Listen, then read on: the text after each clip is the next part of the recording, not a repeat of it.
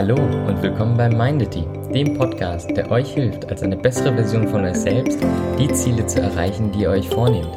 Also viel Spaß und los geht's!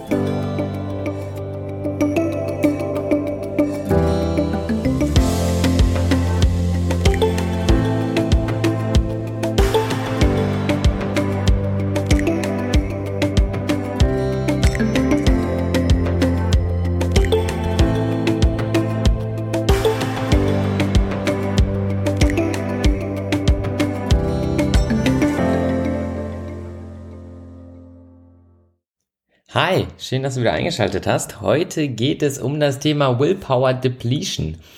Ähm, ja, englische Wörter, was heißen die genau?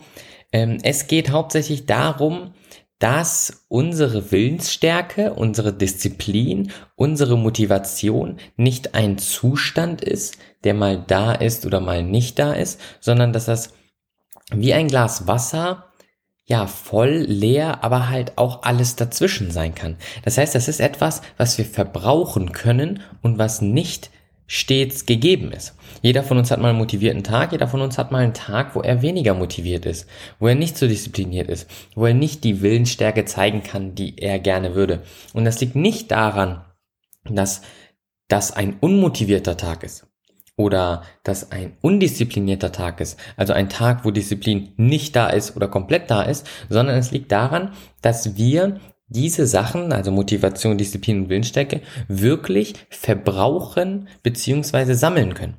Das Ganze basiert auf einer Studie. Ihr müsst euch vorstellen, man hat Menschen in einen Raum geschickt und in diesem Raum gab es zwei Gefäße. In dem einen Gefäß waren Radieschen und im anderen Gefäß waren richtig leckere Kekse. So, natürlich würde jeder, glaube ich, eher so zum Keks greifen. Ich weiß nicht, wie ihr da so gestimmt seid, aber ich hätte auf jeden Fall einen Keks ausprobiert. Gerade diese soften Cookies, das ist voll meins. Und Jetzt gab es aber eine kleine Regel, denen wurde gesagt, die sollen in diesem Raum warten, danach geht es zur Übung und solange sie warten, können die sich bedienen, aber sie sollen bitte keine Kekse essen.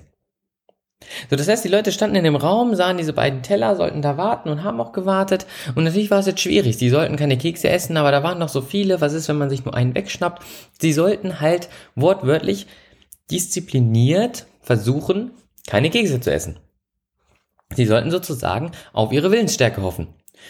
So, man hat die Leute so ein bisschen in diesem Raum gelassen und danach ging es weiter zur Übung. Jetzt gab es aber auch noch eine zweite Gruppe und auch vor dieser zweiten Gruppe war ein Teller mit Radieschen, ein Teller mit Keksen, aber dem wurde nichts gesagt. Das heißt, die konnten sich bei beiden Tellern bedienen.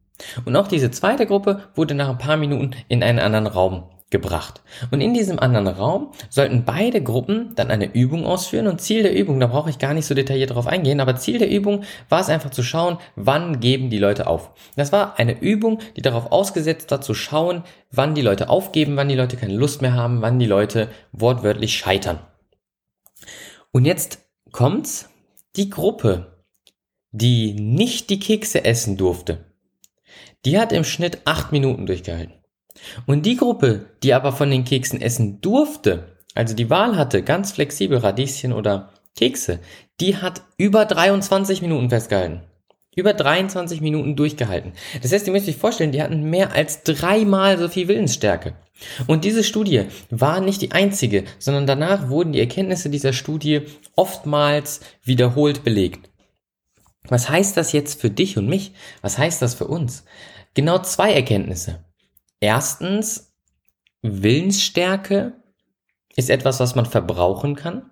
Die erste Gruppe hatte nämlich Willensstärke verbraucht. In dem Moment, wo Kekse auf dem Tisch lagen und die nicht die Kekse essen durften, wurde aktiv Willensstärke verbraucht, nämlich dabei zu widerstehen. Und die zweite Erkenntnis, die wir schließen können, ist, dass wir Willensstärke auch bei der eigentlichen Übung brauchen, bei der eigentlichen Aktivität brauchen. Und dass diese Willensstärke bestimmt, wie gut wir in dieser Aktivität sind. Ich möchte dir das mit einem anderen Beispiel erklären. Stell dir vor, du willst Sport machen. Du willst Sport machen, du sitzt gerade auf der Couch, vor dir der Fernsehcontroller, die, die Fernbedienung, dann links daneben der PlayStation Controller und daneben noch ein Gefäß mit Gummibärchen. Und eigentlich willst du Sport machen.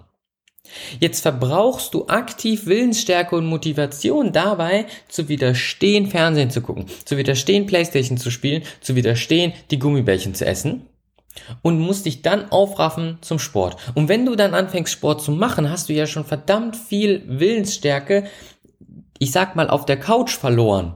Das heißt, es bleibt gar nicht mehr so viel Willensstärke übrig, dass du beim Sport wirklich an deine Grenzen gehst, dass du da wirklich noch ein, zwei Wiederholungen machst oder ein, zwei Kilometer mehr läufst, um wirklich das Maximale rauszuholen.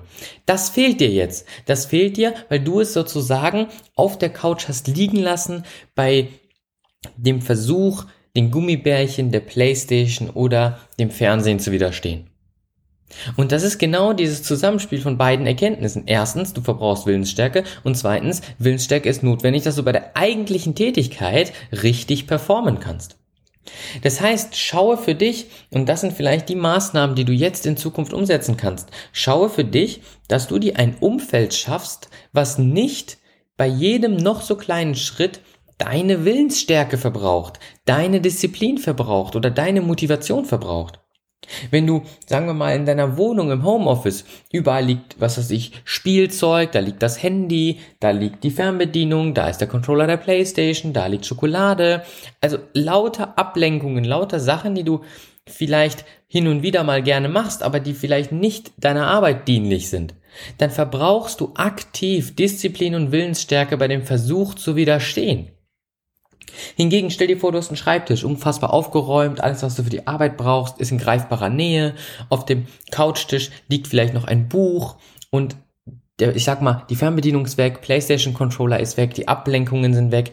Dann verbrauchst du nicht Willensstärke und hast diese Willensstärke übrig, um bei deiner Arbeit gut zu sein. Oder vielleicht um bei deiner Leidenschaft, bei deinem Hobby gut zu sein. Das heißt für dich, baue dir ein Umfeld, was nicht deine Willensstärke verbraucht. Und das sorgt dann dafür, dass du erstens weniger Aussetzer hast, weniger Seitensprünge hast zu Dingen, die du eigentlich nicht machen willst. Und zweitens hast du dann mehr Willensstärke übrig für die eigentliche Arbeit. Ob es jetzt zum Beispiel Sport ist, wie in dem Beispiel, was ich eben aufgeführt habe. Ich hoffe, du konntest was mitnehmen, weil ich, mir hat diese Willpower Depletion das, hat, das war für mich wirklich ein Aha-Moment, denn ich habe gesehen, krass, das ist etwas, das können wir verbrauchen, das ist etwas, das können wir aufladen. Warum zur Hölle weiß, wusste ich das noch nicht und implementiere das noch nicht. Das heißt ja für mich, ich kann ja dafür sorgen, dass ich meine Ressource, in diesem Fall Willensstärke, nicht verschwende an Dingen, wo ich eigentlich keine Willensstärke investieren will. Und das könnte uns dabei helfen, so viel mehr aus uns rauszuholen. Ich hoffe, du konntest was mitnehmen. Folg uns gerne auf Instagram, da kommen auch täglich Posts, die dir genauso wie jetzt ähm, Erkenntnisse mitgeben, dass du mehr aus dir selber rausholen kannst. Ich hoffe, du hattest Spaß. Schalte auch beim nächsten Mal wieder ein. Wir sehen uns. Ciao.